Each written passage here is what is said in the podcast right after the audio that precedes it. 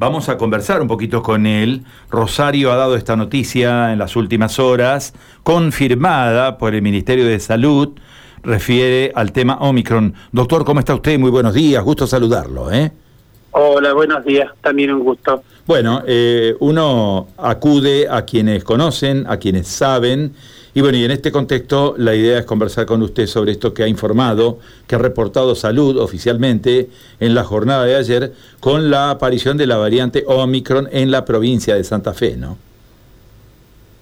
Sí, este es un primer caso, bueno, como habíamos dicho anteriormente, eh, es decir, e-, era esperable que en algún momento de la en algún momento de la historia apareciera, porque eh, no podemos permanecer al margen de lo que está sucediendo en el resto del país o en el resto del mundo. Eh, también lo, tenemos en Córdoba y en otras localidades hay muchos casos en estudio.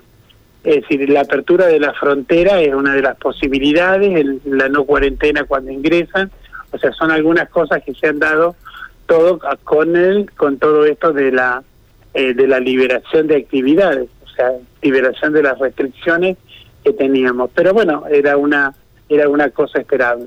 Por suerte son cuadros que los cuadros que se están dando son cuadros en personas vacunadas, o sea que tienen cierta protección, eh, tienen las, dos, dosis o tres dosis, o sea, eso les da un margen de seguridad que no es total, pero tienen un margen de seguridad de poder tener una, eh, una enfermedad liviana, leve, y este, con pocas posibilidades de internaciones en lugares este, críticos, ¿no? Claro, uno entiende que mm, sabe poco, sentimos que sabemos poco, da la sensación de que uno frente a todo esto lee, lee, busca información, habla con los especialistas, pero respecto de todo esto que son variantes o que son nuevas cepas, sabemos poco, ¿no? Eh, ¿Qué es lo que a nivel internacional también se sabe respecto de esta variante Omicron? Algunos le atribuyen alta contagiosidad, pero no tanta letalidad. ¿Están así?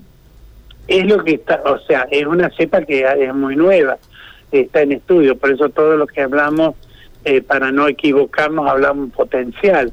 Eh, se estaría estudiando la, la, por ejemplo, lo que sí se está estudiando en estos momentos es la posibilidad de que vada la inmunidad de las vacunas o de la, la inmunidad que dejan las enfermedades, la enfermedad, cuando uno cursa la enfermedad.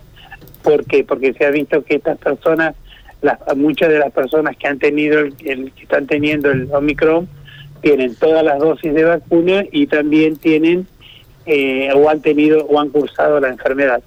Entonces, eh, lo que sí se sabe es que todo eso favorece a que la enfermedad sea menor, pero eso también es lo que se está estudiando. Claro, eh, de cara a esto que está ocurriendo con la aparición de la variante en la provincia, ¿es esperable, es lógico suponer que vamos a tener Dada la contagiosidad que tiene Omicron, ¿no? Una, una nueva explosión de casos. No sé si una nueva explosión de casos, porque vos fíjate que con la variable Delta, con la variante Delta, mejor dicho, estuvimos esperando que sea mayor cantidad de casos. Fue una entrada, digamos, eh, lenta, pero persistente. Y con esta, bueno, está entrando, ya entró, mejor dicho, está entrando, ya entró al país. Ahora lo que hay que controlar o que hay que tratar de eh, de alejar en el tiempo es la transmisión comunitaria, porque si tiene la, tanta transmisibilidad como se cree que tiene, va a ser, van a hacer mucha la aparición de casos. Entonces, lo que hay que hacer es tratar de respetar los aislamientos, respetar el testeo, o sea, que se hagan mucho más testeo para saber dónde está la cepa. Esas son algunas de las cosas que hay que tener en cuenta. Claro, eh, acá por tratarse de una paciente que llega desde el exterior, claramente, evidentemente se ha hecho el control. Pero ¿qué pasa si se dan, por ejemplo, casos asintomáticos de Omicron? Eh, eh, ¿Esto es también esperable? ¿Se puede esperar una gran cantidad de casos asintomáticos que no se pueda saber y que los pacientes están cursando? Y eso puede llegar a darse. Yo no te en esta, en esta, en esta enfermedad yo no me atrevo a decir nada que no y nada que es un total. O sea, lo que sí te digo es que puede llegar la posibilidad de que empiece lo que se conoce como transmisión comunitaria. Es decir, una vez que hay gente que tiene la enfermedad, no sabe que, o, por ejemplo, no la enfermedad, pero sí la infección, ¿eh? como este diputado de, que ha estado en un estadio de fútbol, por ejemplo, que se hisopó para ir a una reunión y sin embargo tenía eh, estaba con eh, con este con el covid en, su fauce, o sea, y asintomático. El gran problema son los asintomáticos, porque al no tener síntomas no pueden tomar precauciones para no transmitir la enfermedad. Entonces, ese es el gran problema. Por eso la importancia de seguir con los protocolos de cuidado, en, cuando estoy en reuniones en reuniones cerradas usar barbijo, cuando estoy eh, tener la, ventilación cruzada, cuando voy al aire libre, digamos, este, tener en cuenta que lo que va a hacer es disminuir la posibilidad de infectarme, pero no la va a anular, el uso del barbijo, cuando no puedo respetar las distancias, todo ese tipo de cosas las tenemos que seguir teniendo en cuenta. Em, se está dando, doctor, un repunte, yo diría, importante de casos de COVID por estos días. ¿no? Vemos que la cifra de cada jornada va superando a la de la jornada anterior. Eh, ayer se evaluaron en la provincia 197 casos, anteriormente 172, anteriormente el lunes 149. Eh, ¿Hacia dónde vamos en este contexto? ¿Usted tiene una evaluación en este, en este sentido?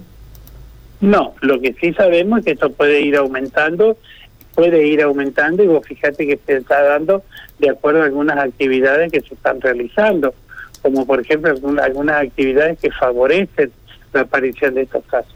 Las reuniones de, de, los, de, los, de los grupos de colación de estudio, de graduaciones, o sea, todo ese tipo en lugares cerrados, eso va a favorecer la transmisión también. O sea, el número de casos yo creería que va a ir aumentando. No sé si en los números que tuvimos anteriormente, pero que puede ir aumentando, sí, seguro. Bien. Em, un párrafo aparte para quienes insisten en no vacunarse, doctor. Eh, hay toda una polémica en el país y aún en el exterior también respecto a este tema, ¿no? Hay mucha gente que no quiere saber nada con la vacunación. ¿Qué, qué plantea usted respecto a este tema? Eh, yo creo que no merece ni siquiera un párrafo aparte. Es decir, personalmente creo que con todas las evidencias que tenemos, lo que han hecho las vacunas a nivel de la, de la historia de la medicina, yo siempre doy el ejemplo de que el agua potable y las vacunas son las que más vidas han salvado. Entonces, eh, las vacunas lo que eh, no va a impedir es que uno se infecte, pero sí el curso de la enfermedad sea mucho más benévolo. Muy bien. Doctor, muchísimas gracias por estos minutos que nos ha dispensado. Ha sido muy gentil con nosotros. ¿eh? No, por favor, un gusto. Adiós.